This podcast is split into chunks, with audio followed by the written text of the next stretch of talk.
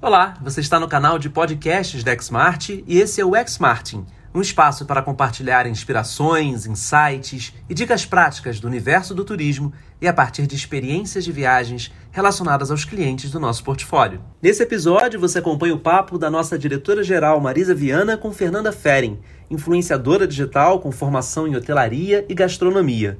Elas conversam sobre os destinos de Hong Kong e Bangkok e as experiências de Fernanda como florista e como hóspede nos hotéis Mandarim Oriental nessas cidades asiáticas. E ela tem dicas sobre como cuidar de orquídeas e uma receita simples de um prato da culinária tailandesa.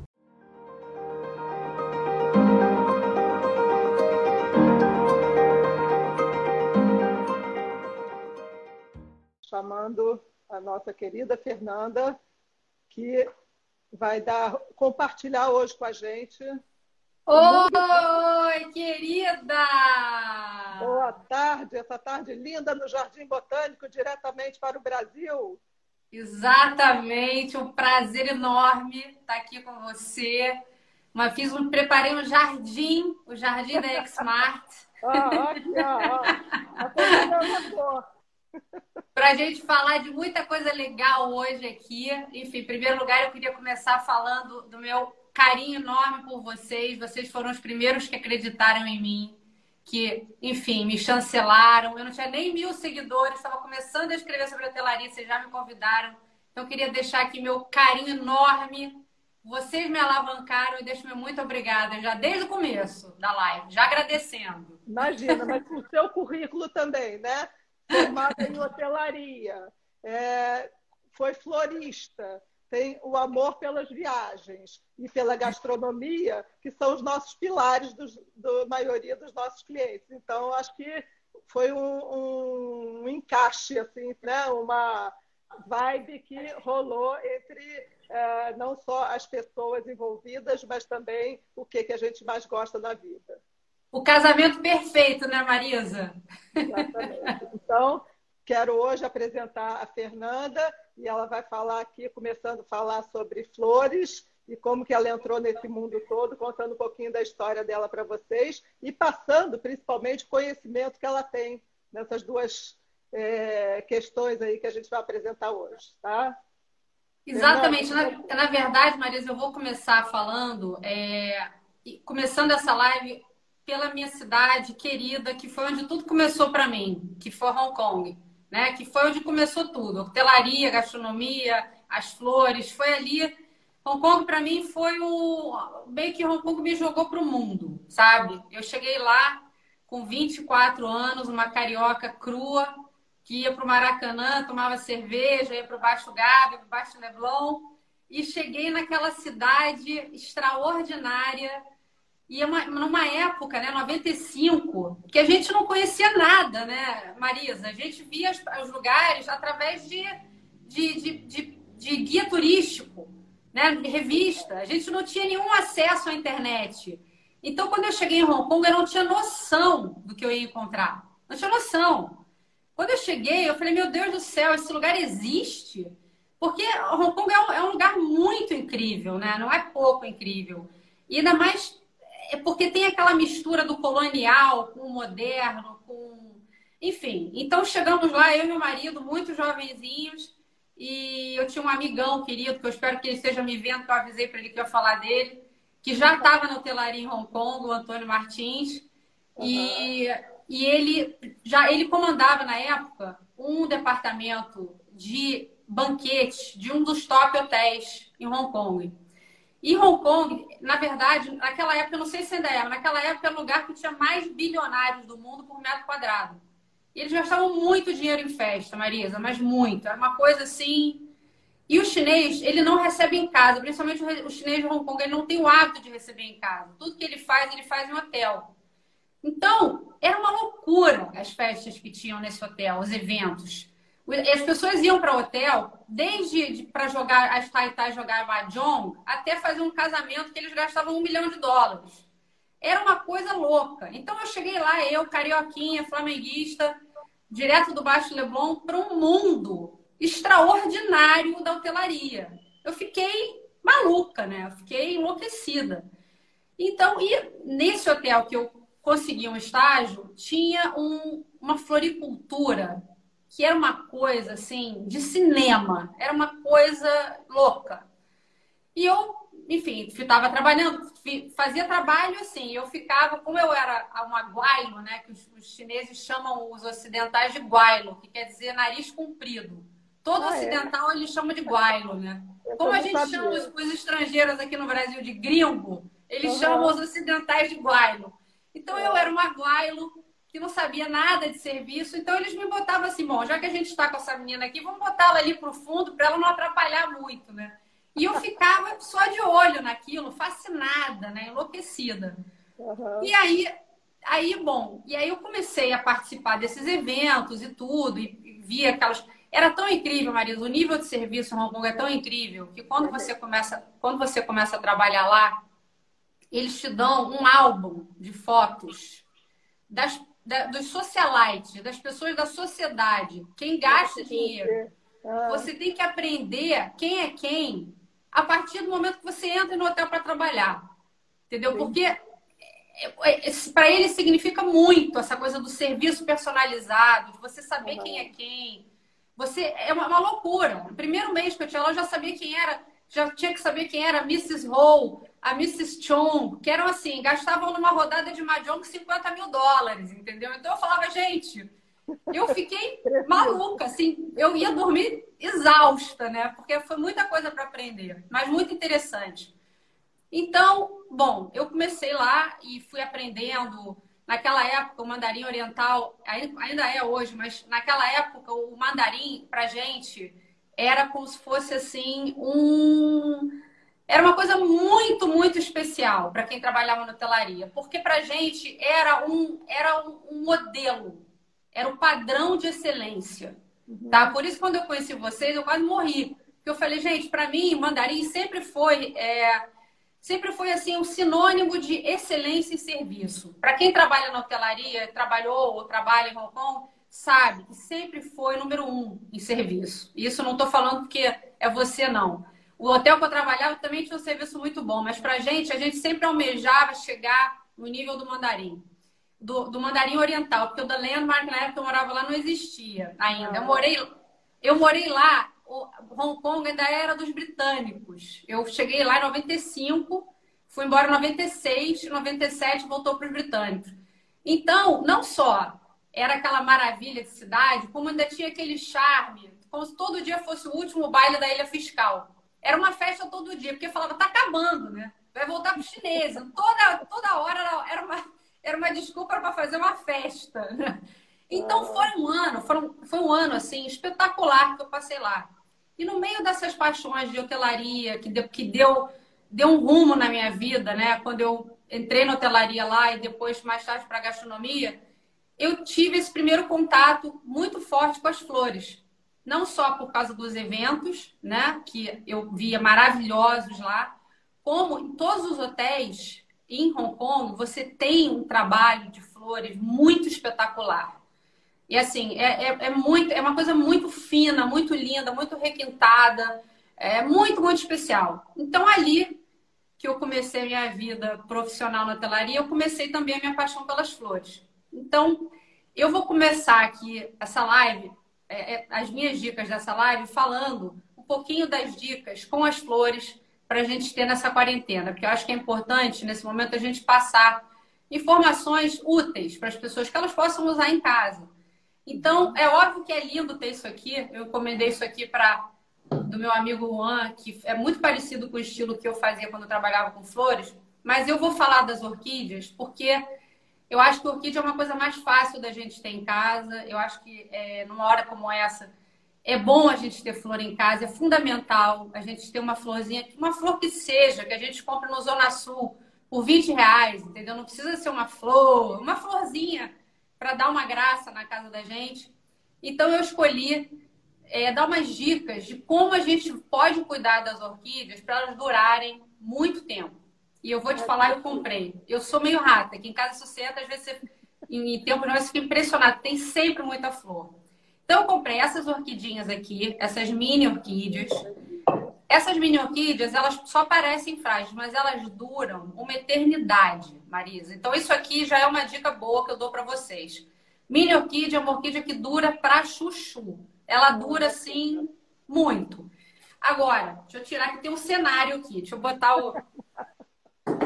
Eu tenho a minha a... também, ó, que eu ganhei de Dia das Mães. Então, eu coloquei ela aqui para vocês verem também. E quero aprender todas essas dicas aqui. Estou aqui com lápis e papel na mão para poder anotar. Não, exatamente. Então, vamos começar. Dica número um, tá? Quando você for comprar uma orquídea. Você chegou na floricultura ou na, na chácara ou aonde for, sempre compra uma orquídea que tenha botão. Tá? É, Porque se tiver 10 orquídeas, 9 sem botões abertas, lindas, frondosas, maravilhosas, é.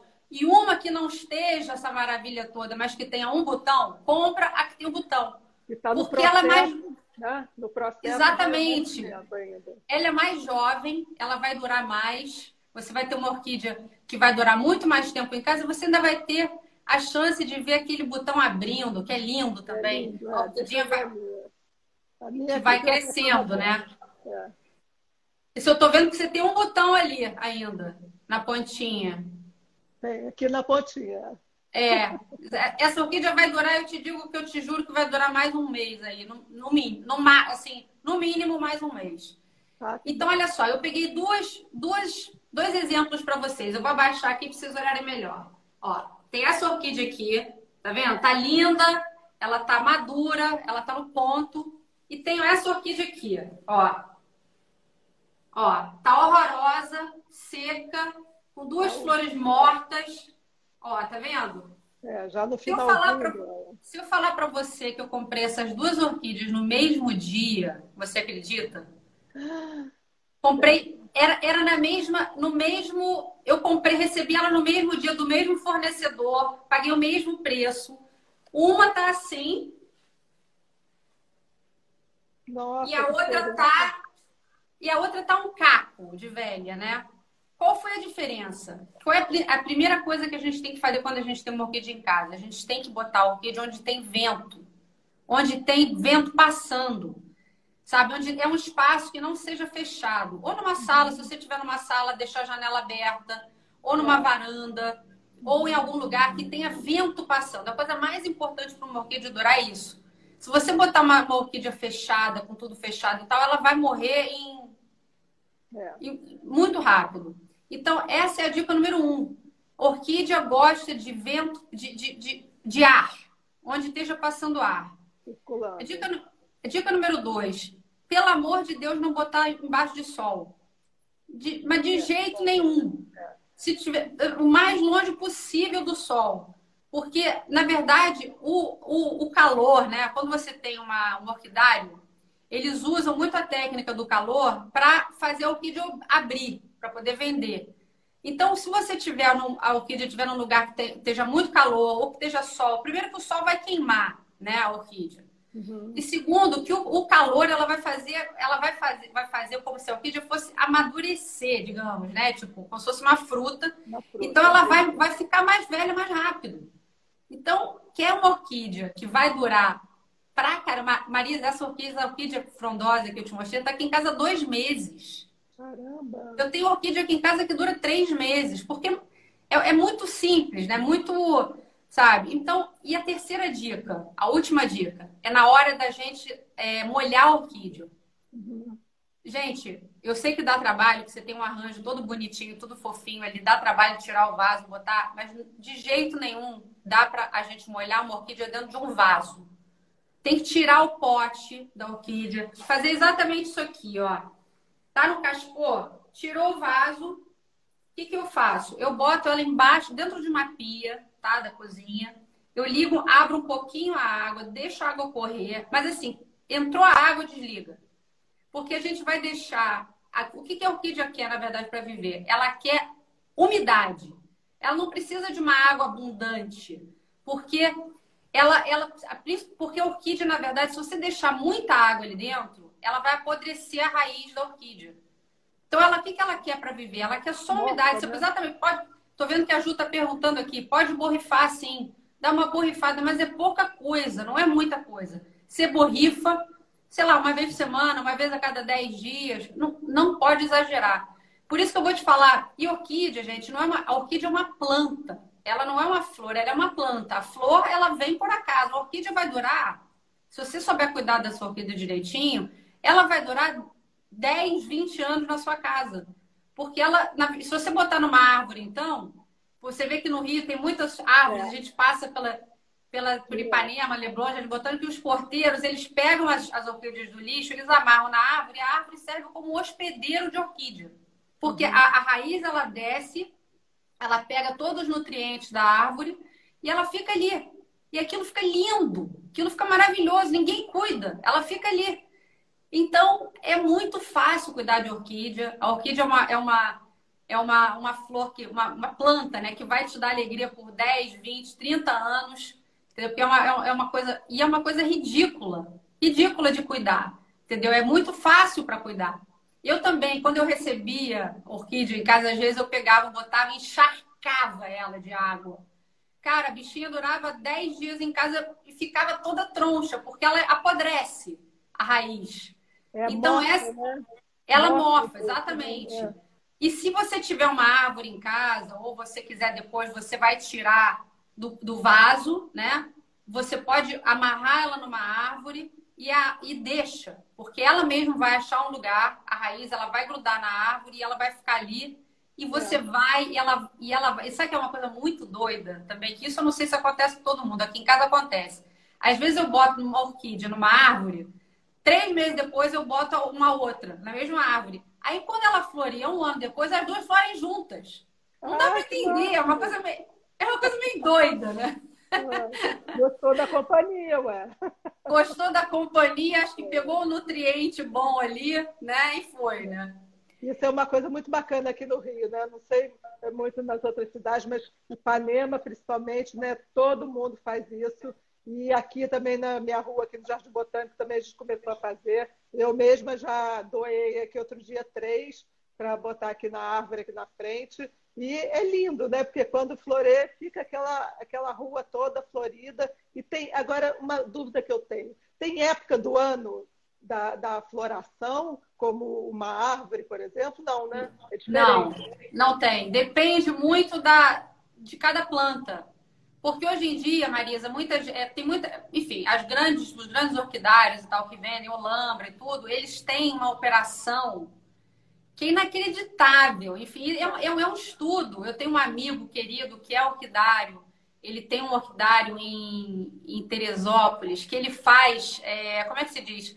Ele faz fusão de, uma, uma, de um tipo de orquídea com outra. Gente, mas você não tem noção o que, que é. Então, já virou meio que uma indústria que você, você mistura uma orquídea com a outra, aí vem um resultado maravilhoso. E aí vem um, um tempo, demora menos para ver a flor. Enfim, eles brincam com a genética, entendeu? Uhum. Que tem uns resultados lindos, mas a gente que. Eu que também não sou expert, fico meio perdida, mas depende muito da, depende muito da planta para saber a época da floração. Mas, me enfim. Conta, me conta aqui, como é que você foi virar florista? Porque pois... o máximo da sua carreira, que eu acho, não é só, só essa pluralidade, né? essa diversidade mas que você foi migrando de uma coisa para outra e que, é, no fundo, no fundo, tem as suas conexões, né? Conta um pois é, pouquinho. é, Marisa, foi o seguinte, aí quando eu saí lá de Hong Kong, eu fui, pra, na verdade, eu saí de Hong Kong e fui fazer hotelaria na Inglaterra, né? Uhum. E aí eu fiquei três anos, me formei e eu me casei. Finalmente já estava morando com meu marido há muito tempo, mas a gente se casou e meu marido foi é, transferido para a França, né? E aí eu já tinha começado a, a fazer o cordon bleu. Eu me formei e fui me especializar em gastronomia. Aí eu comecei a fazer em Londres e a gente se mudou para Paris, porque meu marido foi transferido para lá. E quando eu cheguei lá, é, eu tinha um primo que trabalhava lá e ele, eu falei, olha, eu tenho um negócio, eu quero abrir um negócio de buffet, você me ajuda? Ele falou, poxa, claro e tal. Então eu abri um buffetzinho quando eu me formei é, no Cordon Bleu. Só que eu comecei a perceber o seguinte: eu fazia tudo, Marisa. Eu levava comida, eu levava flor, eu levava toalha, eu levava prato. Eu fazia tudo, tudo, tudo, tudo, né? E eu comecei a reparar que eu sentia muito mais prazer em fazer o arranjo do que fazer a comida. Né? Eu, tipo assim, eu, eu ficava horas fazendo arranjo, cara, cada topiário, Marisa. Quando eu olho, eu falo, meu Deus do céu, como é que eu fazia isso tudo, né? topiários, assim, com rosa, uma coisa espetacular.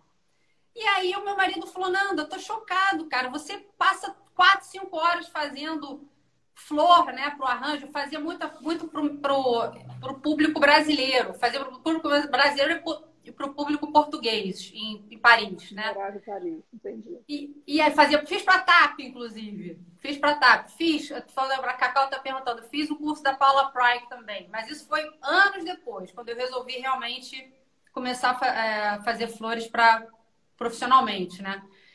E aí, e aí começou, e aí eu, nossa, eu tava louca para abrir uma floricultura, né? Aí a, a, nossa vida continuou, eu tive meu primeiro filho, é, a gente foi para Alemanha, aí acabamos na África do Sul, onde a gente morou quatro anos, e quando a gente chegou lá, eu falei pro meu marido, agora eu vou abrir uma floricultura. Aí ele falou, não, não faz isso, porque eu e realmente era difícil, era um mercado muito, tinha muita competição. Você acha flores maravilhosas na África do Sul por preço de banana. Você vai no supermercado, na porta do supermercado tem uma, uma floricultura com protéias, com assim, com flores incríveis. Ele falou: olha, preste atenção. Então, enfim, não, não fiz esse trabalho lá. Quando eu voltei para o Brasil, finalmente para ficar, eu falei: ah, não, agora eu vou fazer, quero fazer. Então, quando eu voltei de vez, né? Eu fiquei 18 anos morando fora do Brasil. Quando eu voltei de vez para o Brasil, em 2011, eu falei: agora eu vou fazer as flores, porque a vida é curta, eu tenho que fazer. E aí eu fui me especializar. Eu, eu sou assim, Marisa, se eu resolvo fazer alguma coisa, eu, eu estudo pra caramba. Eu meto a cara, né? Eu fiz 500 cursos de, de flores.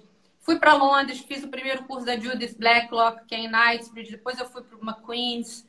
Fui para Nova York também, para o New York Flower School. É, fui para depois para Paula Pryke também. Eu fiz um monte, monte, monte de curso. E aí eu abri minha floricultura aqui. Eu queria trazer uma coisa diferente. Eu queria fazer uma coisa bem inglesa, sabe? Bem, bem romântica. E realmente não tinha no Rio. Eu, eu, era uma, eu vim com um produto bem diferente. E foi um sucesso, eu fui muito feliz durante seis anos. É, foi maravilhoso, uma vida muito cansativa, acordava seis da manhã, cinco, seis da manhã direto. Só que, e aí eu precisei parar, que meu filho, o Maio Caçula, teve um problema de. Teve um problema na escola e a gente descobriu que ele tinha déficit de atenção, e aí ele precisou da minha, da minha ajuda. E aí eu não consegui conciliar. Eu falo, bom, agora é hora de também de dar uma força para ele, porque né? É. E aí eu resolvi. A vida continua com outra. A vida, né? Eu, eu, eu, tinha que optar. Ele estava precisando de mim e eu não estava conseguindo fazer direito. E eu falei, bom, já que eu tenho que optar, eu, eu vou optar pelo meu filho, né? Então eu parei, que é uma coisa que eu morro de saudade, gente. Eu juro, eu morro de saudade. Era uma coisa que me dava muito prazer fazer. Olha que vai ter um monte de encomenda aqui depois dessa live, hein? Foi, não. Qual é o nome da floricultura? Vai ficar a minha, a minha floricultura se chamava Fernanda Feren Flores, né? Era uma coisa, tinha uma logomarca.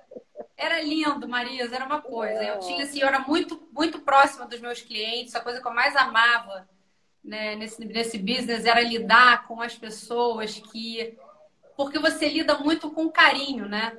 Você lida muito com as pessoas que querem passar carinho para os outros, né? Eu recebi às vezes textos de namorado para namorada que eu chorava. Eu falava, meu Deus do céu, ainda existe isso no mundo, né? Ainda existe essa esse carinho, essa gentileza. Eu juro, eu chorei, eu fiquei eu, amiga eu dos é, clientes. Eu também amo, eu também sou assim alucinada por flores e eu acho que isso vem um pouco da minha avó que tinha uma, um roseral no sítio maravilhoso. E ela ia lá todo dia, falava, conversava com as flores e tal. E depois tem uma história também muito engraçada, que era minha irmã pequena, que ficava ensinando, ela está aqui, eu acho que ela vai ouvir, ensinando as flores a ler. Ela estava aprendendo Ai, ler na escola, então ela dava aula para as flores. E eu ficava no meu quarto estudando, e ela embaixo, eu morava numa casa, ela no, no térreo, né, ensinando as flores. Era muito engraçado. Mas assim, as, flores deviam, as flores deviam ser lindas, né? Porque ela conversava com as flores, né? É, com certeza. E ela adora até hoje, ela está morando em Portugal, está lá com as flores dela e tal, uma graça. E aí eu só fui realizar, vamos dizer assim, uma coisa mais assim orgânica realmente quando eu construí uma casa é, fora na serra e, e, tinha que fazer o jardim. E meu marido falou assim: olha, esta parte aí é com você. Eu lido com engenheiro, com arquiteto, com tudo que você quiser. Agora, com o jardineiro, eu não vou dar conta disso aí. E aí eu fui, né? E comecei a, a, pesquisar paisagistas e tal, não sei o quê, e entrei nesse mundo. E o que eu mais sinto hoje, que eu já vendi minha casa, o que eu mais sinto falta nessa quarentena, eu vou te dizer, é a natureza. É, é do jardim, né? Ah, eu sinto Faz muita, muita falta. falta, né? Aí fico trazendo flores para dentro de casa, né?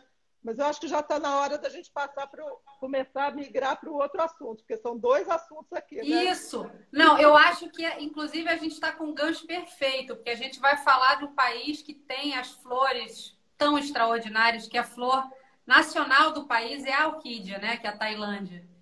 E é um país que, que realmente que trata as pessoas. E a coisa que eu mais amo da Tailândia, eu preparei um prato, vou mostrar para vocês aqui a receita é justamente, a gente está falando de afeto, muita gente falando que flor é afeto, eu concordo que a Tailândia, uma das maneiras do tailandês mostrar o carinho e o afeto é através da culinária, né? E, e eles, to... você vê que na Tailândia todo prato é decorado com orquídea. Eu até botei aqui. Peraí, agora tem que mudar o cenário. Vou pegar o kit, o kit satei. Peraí. Nós já estamos na cozinha, né? Agora Ó, então, eu tô aqui com. Eu vou mostrando para vocês assim, ó, pra gente poder. Mas eu tô com.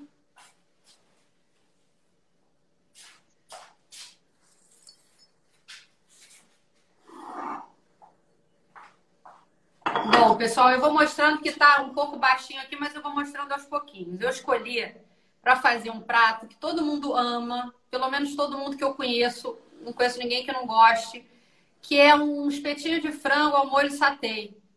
Porque eu acho que é a primeira coisa que a pessoa que está meio que pisando assim no, no, no, terreno da comida asiática, é, porque é uma coisa até meio docinha, não é tão, não é tão é, apimentada. Então eu escolhi. o que, que eu combinei com a Marisa, pessoal? É o seguinte: eu vou mostrar para vocês aqui um pouco dos ingredientes, tá? E eu fiz o passo a passo e vou. Depois a gente vai postar no, no post, no, no, no perfil da Xmart, e eu vou postar também nos meus stories o passo a passo do chicken satay.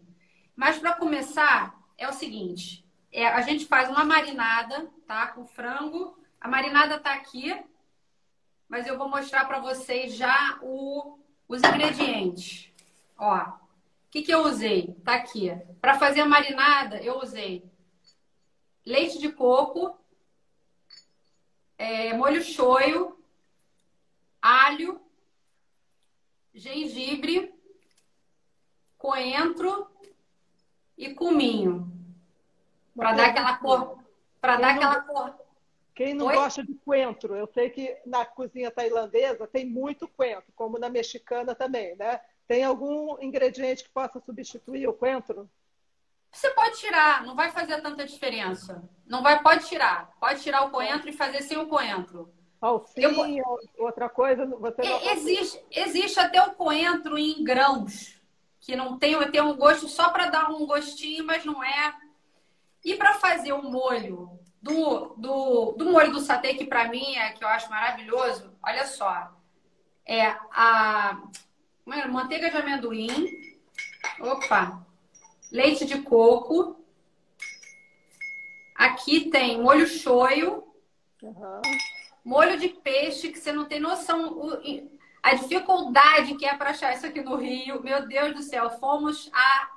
Meu marido acho que foi a uns cinco lugares, Marisa. Estamos precisando de um de uma delicatessen com mais é. coisas orientais, difícil. É. Aí aqui, olha, o coentro, aqui um açúcar mascavo, e aqui são flocos de chile, também que você só acha em, em loja de, de produtos orientais. Então são esses ingredientes, pessoal. Leblon, tá né? tu... tem, uma, tem uma loja no Leblon que eu não sei se está aberta, né? É aquela Casa Vitana. É, é uma chama Casa Vitana, é. mas eles não. Enfim, eu, eu consegui com eles também, mas só no Flamengo. Então, o que, que eu fiz, pessoal? Olha, eu fiz a marinada. Deixa eu ver se tá, dá para ver aqui. Fiz a marinada e eu botei dois pedaços de, de frango. Eu, meio preguiçosa, eu comprei aquele frango sassami, sabe? Que já vem cortadinho. Uhum. Ó, assim, ó, tá? Então, o que, que eu, eu, que, que eu fiz? Eu deixei ele marinando. A receita pede meia hora. Eu deixei ele marinando 24 horas. Ah, tá perguntando. Flocos de chile. Ó. Chile, chile né? Chile. De chile. Tipo pimenta? Tipo pimenta, exatamente. Chama chili flakes ah, o, o, o negócio. O que, que eu fiz? Eu deixei ele marinando. Deixa eu ver se consigo botar aqui, ó. E eu, eu depois eu deixei ele 24 horas. Eu botei ele no palito. Ó, vou mostrar rapidinho aqui para vocês. Ó, botei no palito assim, ó. Tá vendo? É, vai Tem volta, gente... né? Isso. Tem gente que corta, que gosta de cortar. Tem gente que gosta de botar ele inteiro. Eu gosto de botar ele inteiro porque eu gosto é, que ele fique com aquela cor, com aquela cor amarelinha, sabe? Aquela cor que você olha e você fala, ah, cheguei na Tailândia, né? Aquela cor de cominho. Aliás, Maria, enquanto eu estou fazendo isso aqui, queria comentar com você da aula que eu fiz ano passado. Até eu vi que a Leia e a Pimpa estão aqui lá no the, the, Oriental Cooking School, the Thai Cooking School do Mandarim Oriental Bangkok. Bangkok e foi espetacular. Assim, eu fiquei pinto no lixo. Você pode imaginar como é que eu fiquei, né? Para me tirar de lá era quase que um, ó, a Pimpa tá aqui. A Pimpa já estava louca para bater perna pela, por Bangkok e eu, eu poderia ficar lá a tarde inteira. Brincadeira, querido. Saudades. Mas, enfim, então foi uma aula maravilhosa é, um professor de nome impronunciável, mas ele era um querido, ele era maravilhoso, ele era um, uma pessoa que eu nunca vi uma pessoa amar tanto a culinária de um país como ele ama a dele. E foi uma, uma, uma estadia, Marisa, sensacional, porque eu estava até falando com meu marido, ele falou: Ah, você tem que contar a história do Calçan, né? Eu, a primeira vez que eu cheguei em Bangkok foi em 95, antes de eu ir para Hong Kong, foi o primeiro lugar que eu cheguei na Ásia. Também, não tinha ideia do que eu ia encontrar. Cheguei lá e a gente ficou num lugar que era uma rua de mochileiros que chamava Khao San Road, né? É como se você ficasse aqui na rua do Lavradio, uma coisa assim, só que era uma rua de mochileiros, né? Sim. E aí, bom, naquela época, a gente lá na calção, eu e meu marido com a mochila tal, vivendo num budget de 10 dólares por dia, a gente já sonhava alto. Então eu falei, amor, vamos tomar um drink lá no The Oriental. Então a gente lá, garotos, moleques, né, chegando na Ásia, eu falei, ah, não, temos que ir. Então é, o DNA, mesmo a gente numa outra época da vida, já estava forte. Então eu te falo que para mim ter ido ano passado para o Mandarim Bangkok, Mandarim Oriental Bangkok, foi um sonho realizado. Para mim é um dos hotéis, de novo, não é porque eu estou conversando com você aqui, mas para mim é um hotel único é um hotel que ele não é só o fato dele ser um hotel com um serviço muito especial. Ele é um hotel que ele tem uma história muito especial, né? Ele tem uma localização muito incrível, tem um prédio. É... Quantos anos, Marisa, tem o um hotel? Tem mais de 130, 140 anos. Eu não sei exatamente o número, não. Mas o é, que, que aconteceu? O Mandarim Orienta, o grupo, é, foi é, lançado como rede hoteleira desde 1963, que foi justamente o Mandarim Oriental de Hong Kong, que chamava-se né, Mandarim Hong Kong, e o The Oriental de Bangkok. E aí surgiu o Mandarim Oriental Hong Kong. O Bruno está falando aqui desde 1876. Então já é um hotel com a maior tradição é, hoteleira da Ásia, né? posso dizer, entendeu? 1876. Né? E aí veio, veio né, com um DNA mais moderno, mais contemporâneo, o mandarim, e aí incorporou né, a rede, os dois hotéis que deram origem à rede mandarim oriental. Entendi, fizeram uma fusão, né? Exatamente. É. E aí começou, e aí foram agregando outros hotéis né, à rede. Por isso que realmente o, manda, o Mandarim Oriental, que ele se tornou, é, o nome dele mudou para Mandarim Oriental mais recentemente. Né? ele ficou como The Oriental durante muitos anos ainda. Né? E aí, recentemente, ele virou. E agora ele acabou de reabrir o ano passado, né? em novembro do ano passado, ele reabriu depois de uma grande reforma. Né? Ele ficou só aquela parte onde você esteve hospedada, que é a parte da mansão, na beira do rio, que ficou aberta, e você esteve lá nas vésperas de que eles reabriram o outro prédio anexo. Né? Exatamente. Alguém falou aqui, eu concordo. Os, os arranjos de flores mais bonitos que eu já vi na minha vida. É uma instalação. É. Para quem gosta de flor, aquilo ali é de pirar. É uma coisa louca. São orquídeas, vandas penduradas no teto, uma coisa assim, louca, louca. A, a Pimpa está aqui, a Lê também, que tiveram comigo ano passado. Realmente é, uma via... é um lugar que eu faço se não der para ficar, pelo menos vale visitar, né, Marisa? Vale visitar para fazer um, para jantar, para porque uma, é uma coisa, coisa, importante, né? Todas essas experiências, por exemplo, até a aula de culinária, o spa do hotel, ele é aberto ao público geral, né? Quer dizer, a, a, a visitantes. Né? Você não precisa estar hospedado no hotel para fazer uma massagem no Mandarim Oriental. Né? Ou para ir jantar e ver aquele show das dançarinas também, tailandesas, que é espetacular, né? Mas vamos falar da nossa, da nossa satai, senão a gente vai. Sim, sim. Aqui, Ó, né? então olha só, pessoal. Tá aqui, olha meu espetinho, tá? Não tá dando para ver direito, mas tá eu tô... depois eu vou postar todas as fotos. Então, o que, que eu vou fazer aqui? Na verdade, eu tirei a marinada, tá? Eu vou botar esse, isso aqui para fritar normal numa panela com, a, com óleo. Frita normal, de 8 a 10 minutos, frita e pronto. Então, isso aqui é a parte do frango.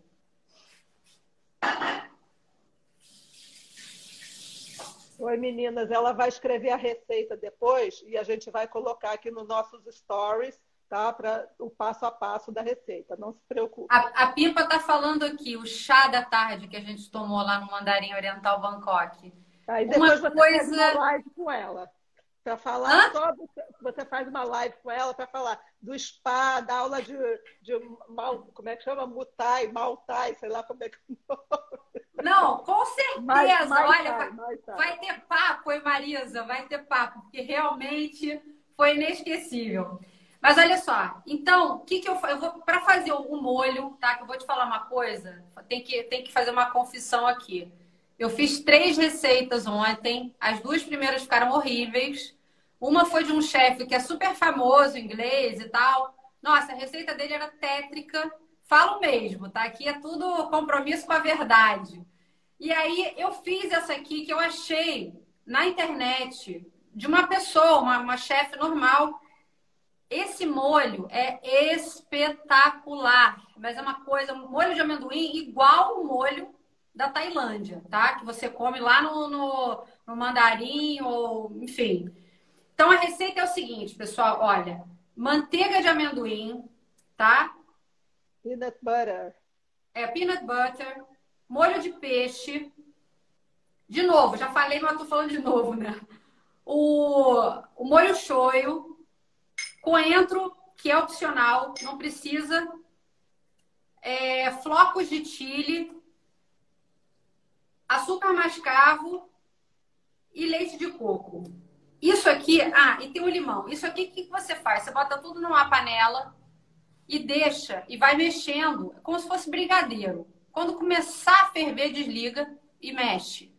Quando acabar de mexer, é isso, Marisa, é simples assim. Quando acabar de mexer, vai botar um limão, um suco de um limão, vai mexer, vai esperar esfriar e vai servir. Olha só, eu já fiz, já fiz, olha só como é que fica lindo.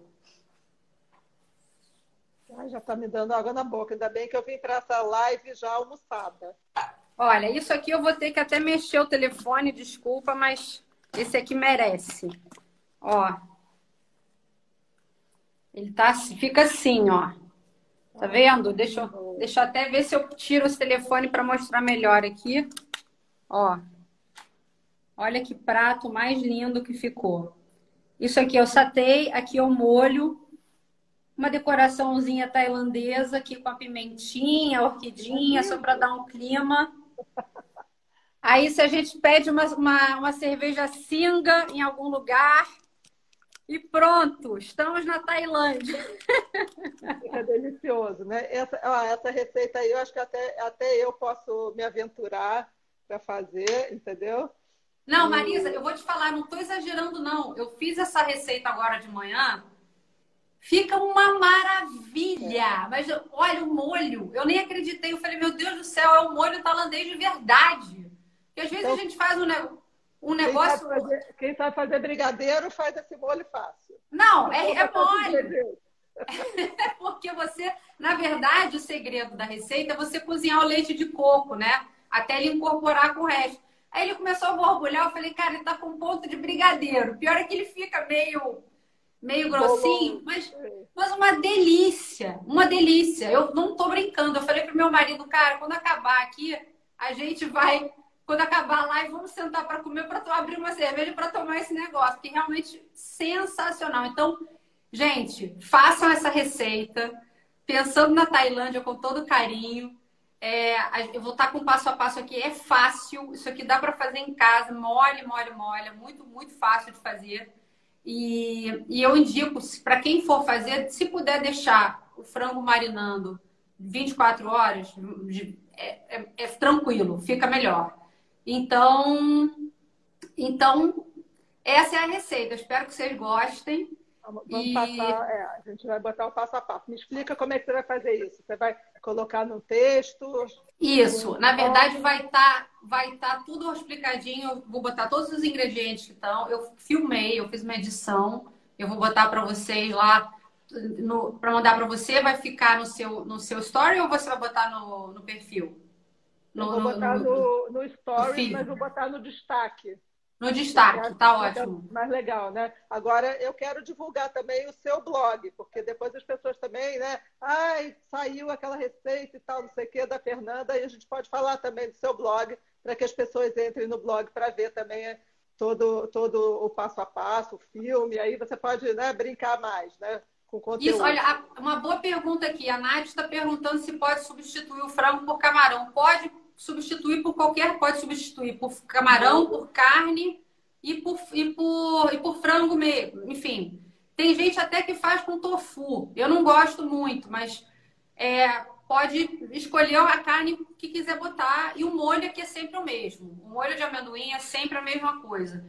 E Marisa, eu queria te fazer uma pergunta. Eu vi que perguntaram aqui se o mandarim oriental de Bangkok já abriu. É, o Mandarim Oriental de Bangkok ainda não abriu. Ele não. Tá, é, eles, a gente ainda está divulgando né, pouco a pouco. É, essa semana, hoje, é, dia 20, hoje exatamente, está reabrindo o Mandarim Oriental de Bodrum, né?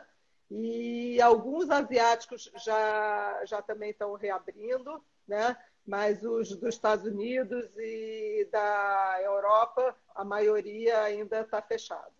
Né? E aos poucos a gente vai divulgando aqui, até no, no nosso Instagram e tudo, vamos falando é, pouco a pouco de cada um. A, é a Pamela, que adora tofu, porque ela é vegana, aqui, que é, trabalha com a gente lá na Xmart, gostou dessa dica, viu? Gostou. Eu, eu vi que perguntaram aqui se pode, pode botar, se pode substituir por, por legumes. Espera aí, alguém botou aqui. É, e por legumes, pode, você pode fazer como você quiser. Na verdade. É, o, molho, é, o molho combina com muita coisa, né? Quer dizer, combina com frango, com camarão, como você falou.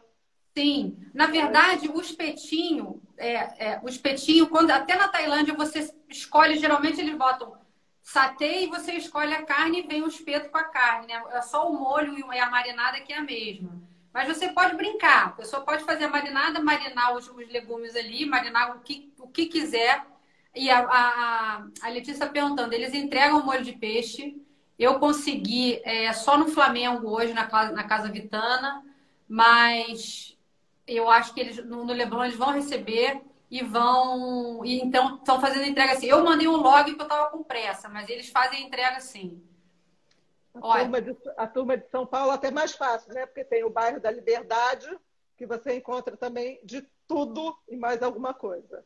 Então, Exatamente. São Paulo pode mandar um pouquinho aqui para o Rio de Janeiro, se achar também, viu? Não, exatamente. Olha, estão pedindo a receita, na verdade, a gente vai publicar nos meus stories e nos stories da Xmart. Ah, ah, isso, Vinheirinho, dá para fazer sem molho de peixe? Olha, na verdade, é, eu ia fazer sem o um molho de peixe, tá? Eu, na, eu ia fazer porque eu não achei. Eu finalmente eu consegui achar e eu fiz. Eu já fiz comida tailandesa sem o um molho de peixe, mas eu acho que o molho de peixe é a alma da comida tailandesa. Até porque eu vou te falar que meu marido ele nem ama muito, porque tem um cheiro meio forte, né? O molho de peixe. É. Mas eu acho que é, é, é, é, é muito, tá muito no DNA do, do da comida tailandesa, o molho de peixe. Eles usam para praticamente tudo, né? Tudo. Todas as receitas que você olha tailandesa tem. Ah, e uma coisa que eu queria falar aqui, que eu contei para você e para o Bruno, lá no, no call que a gente fez outro dia. Que eu descobri um negócio que até nessa viagem que eu fiz com a Pimpa e com a Lê, a gente descobriu que a comida tailandesa não leva sal. É eu fiquei muito impressionada com isso. Isso foi uma coisa que porque é uma comida tão saborosa, né? Uma comida tão, tão, é, é tão, tem, tem, é tão tem, o tempero é tão rico. E quando eu fiz uma, essa aula de, de culinária, o chefe falou para a gente que todos a comida deles toda temperada é sem sal. Eles não usam sal. É todo, todo o gosto vem do, das ervas, do, da pimenta, do molho de peixe, do, de tudo. Então, é, eu fiquei muito impressionada. Eu, depois eu fiquei pensando que é por isso que eles são tão magrinhos, né? Porque o sal, ele geralmente incha um pouco, né? O tailandês, ele é mais magro. É um povo que é mais minhonzinho, né? Então, fica aqui essa curiosidade que eu, eu fiquei assim... É, exatamente, que ela tá falando. Molho show já possui sal. Eles não usam o sal refinado, né? Eles não usam. Em momento algum. Eu fiquei, assim, muito impressionada com o sal que a gente usa, né? O sal de cozinha. E e sim, já tem no molho, exatamente, mas só o fato de não usar o, o sal refinado que a gente joga ali na cozinha é, já dá uma melhorada, né? Porque se você olhar aqui no Brasil, a gente usa muito, usa demais. E lá eles não tem nem em cima da mesa quando você vai no restaurante. Se você precisar de sal, você tem que pedir para o garçom, o que já é um já é um adianto, né? Então, então fica essa curiosidade aqui que eu realmente eu achei isso fora de série. Aqui em casa eu só adoro um salzinho e não é a melhor coisa para a saúde, né? Agora, e... uma coisa que, que eu adorei também na Tailândia, que eu queria trazer até para mim, uma amiga minha até comprou, a minha prima também, quando a gente esteve lá no Mandarim de Bangkok, é aquela panela wok. Ah, né? maravilhosa gente, também. É, mas é, eles usam aquilo ali para tudo, né? Para fazer arroz, para fazer. Para fazer o arroz, que na verdade o arroz, aquele fried rice tailandês, é uma das coisas que eu mais amo na vida. Eu quase fiz, quase que eu te sugeri fazer aqui o fazer aqui, fazer essa receita aqui. Só que eu fiquei com medo de dar algum problema no fogão, sei lá. Mas o fried rice, é, eles usam sim a wok para fazer o fried rice, para fazer o pad thai, para fazer a tom kagai, que é aquela sopa de aquela sopa de coco maravilhosa que eu até Ai. fiz nessa aula do mandarim, a gente fez a tom kagai e, e, é, uma, é uma receita fácil, Marisa, fácil. O problema é que os ingredientes tailandeses, não só eles são difíceis de achar, mas tudo eles fazem. Eles fazem até o, o leite de coco para fazer a receita. É. O creme de coco, eles fazem tudo na hora. Na hora. É muito incrível. É, é, uma, é uma culinária muito rica. É uma, é, são ingredientes muito especiais que eles têm. Não é à toa, né? Que é uma, uma culinária tão maravilhosa, tão especial. Então, pois é, exatamente. É, exatamente. Nas receitas estavam falando comprar o shoyu sem o glutamato, com sódio baixo e tal. O problema é nessa pandemia achar essas coisas, né? Tipo, eu, eu, o que tinha eu, comprei para usar. Pelo menos vocês ficam com a dica aqui para quem quiser, ou se alguém descobrir aí em São Paulo, alguma loja que mande pro, né, na Liberdade, que mande para o Rio, ou a gente manda para casa do irmão lá em São Paulo e ele traz para o Rio de Janeiro. Aí a gente Exatamente. Ex exatamente, não exatamente. Eu tô, é, tem que ser, tem que ser ou viajar para Tailândia, por, por, por hora não vai dar, né? Então a gente é. tem que ficar curtindo aqui de longe, né? Eu me lembro quando eu estive lá, que a gente fez a aula também de culinária, a gente ganha um kit e ganha um molho de peixe, né? Aí eu trouxe, fiz algumas coisas aqui com aquele molho de peixe. Agora o pessoal está falando muito aqui de molho de, é, de ostra também, que tem, né? Pois é, tem um molho de ostra. Eu, eu te confesso que eu não amo de paixão, não, tá? Eu não, eu não te, eu não, eu não amo. Ah, tá aqui a, a Nath, a, a Nath do Kids Together tá pedindo para eu falar do brownie. É, tem um brownie, gente, tem uma, uma receita maravilhosa de brownie na minha página. É uma receita ridícula, até uma criança faz de tão fácil. É, então é uma coisa que eu indico fortemente. É um brownie é aquele brown de 10 minutos que fica espetacular. Então, para quem quiser comer um docinho no fim de semana, entra lá. Olha, o, o, o, o Bruno está avisando aqui que a live vai ficar salva, tá? Para quem quiser olhar. E, e para quem quiser a receita do brownie, dá uma olhada lá no, no meu Instagram, tá salvo também. É, uma, é, é para impressionar, assim. Você quer fazer um bonito em casa, faz o brownie, que todo mundo vai achar que foi o brownie mais difícil do mundo é o brownie mais fácil que tem para fazer. Então, e na Tailândia, teve alguma sobremesa assim que te é, brilhou os olhos, alguma coisa assim diferente? Porque o oriental não é muito ligado em sobremesa também não, né?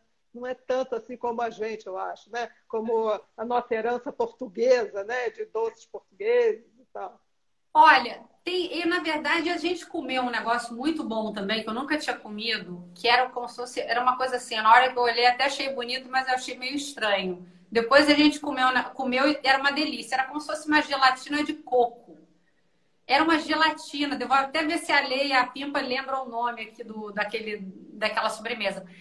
Mas era uma coisa, Marisa, a gente foi tratado a pão de ló. Eu já não sabia mais o que, que agradecer, porque era cada coisa deliciosa que a gente comia lá. Era uma gelatina que tinha coco dentro. Eu não, não sei como é que é o nome dessa, dessa, dessa eu não lembro o nome, mas é um, eu, eu, eu sempre na Tailândia eu, eu tenho um problema. Eu, eu gosto tanto da, da culinária tailandesa que eu como pra caramba durante o jantar e eu não consigo comer nada de sobremesa. Então, o que eu como geralmente lá é que eles, às vezes, eles servem é um sorvete de coco bom, uma coisa assim. E essa gelatina, que é uma gelatina, tipo uma gelatina, um jello, mas com coco ralado.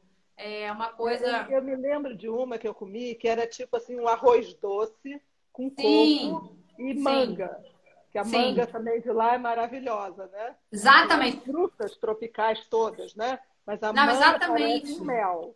Né? Agora, então, deixa eu responder. Arroz doce com coco. Olha, Exatamente. Eu queria responder aqui para a Nath. A Nath do Kids Together está perguntando se a Tailândia é um destino bom para criança. Eu diria que é bom, não. Eu diria que é maravilhoso para criança. Eu, ano passado, eu fiz uma viagem com, com a minha família para a Ásia. A gente ficou um mês na Ásia. É, até visitamos vários mandarins, depois ficamos duas semanas em Singapura e fomos para as Maldivas no final. E a gente começou por Bangkok. Eu não ia a Bangkok há alguns anos, eu levei um choque quando eu cheguei lá com a modernidade. Bangkok tá, gente, uma coisa louca, assim, um skyline inacreditável.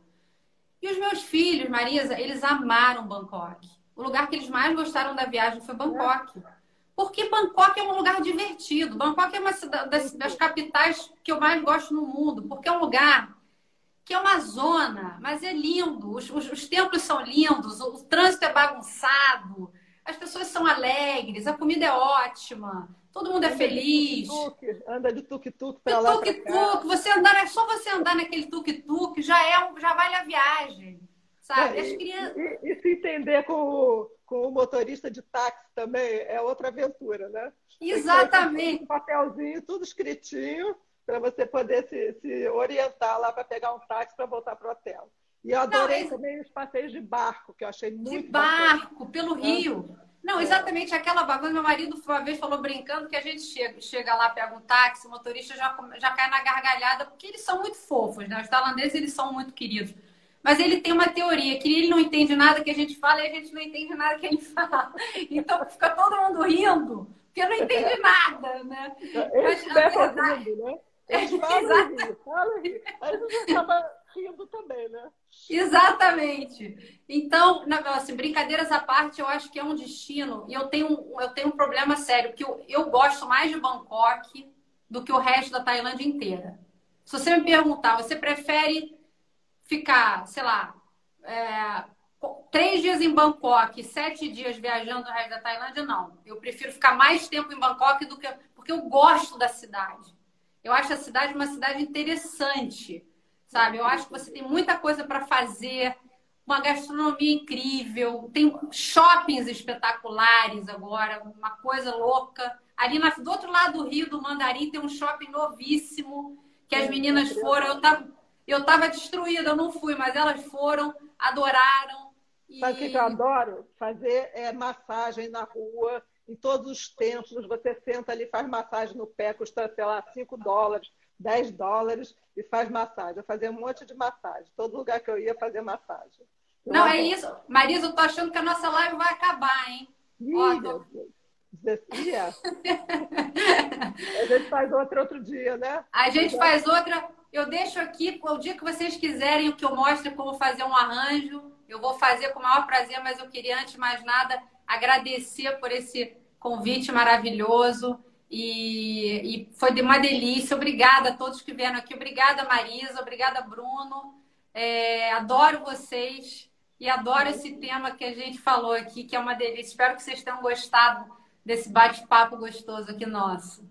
Com certeza, maravilhoso. Isso vai estar tudo lá na nossa, é, no nosso IGTV gravado e a receita também vamos passar para vocês, tá bom? Tá bom, pessoal. Quando, quem fizer a receita, manda pra gente, hein? Ah, é, marca aí, ó. Hashtag Fernanda Feren. Beijos, querida. Um beijo, beijo, pessoal. Muito obrigada, tá? Beijo, Pela audiência. Um beijo carinhoso.